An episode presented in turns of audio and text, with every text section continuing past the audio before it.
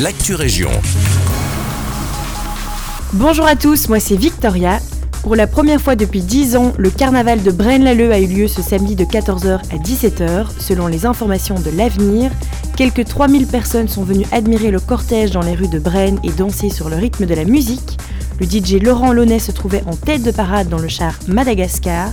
Les Gilles Le Braine-l'Alleud, appelés les Infatigables, étaient aussi présents et ont pu défiler ainsi que les paysannes, leurs alter ego féminins. Toujours du même côté où depuis peu, le personnel de la commune de Braine-l'Alleud est autorisé à amener son animal de compagnie au boulot, c'est ce que nous rapporte Sudinfo.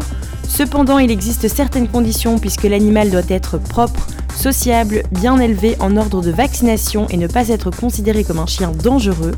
De plus, une demande doit être validée par le collège communal ainsi que par les collègues de la personne. L'expérience a déjà été testée et approuvée en France à Grenoble.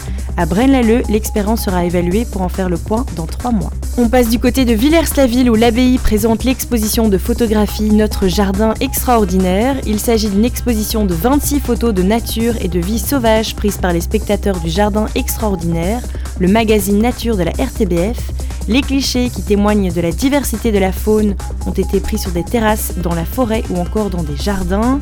Mais l'abbaye de Villers ne présente pas seulement des clichés, puisque des conférences et des avant-premières autour de l'exposition y prendront également place dès mardi.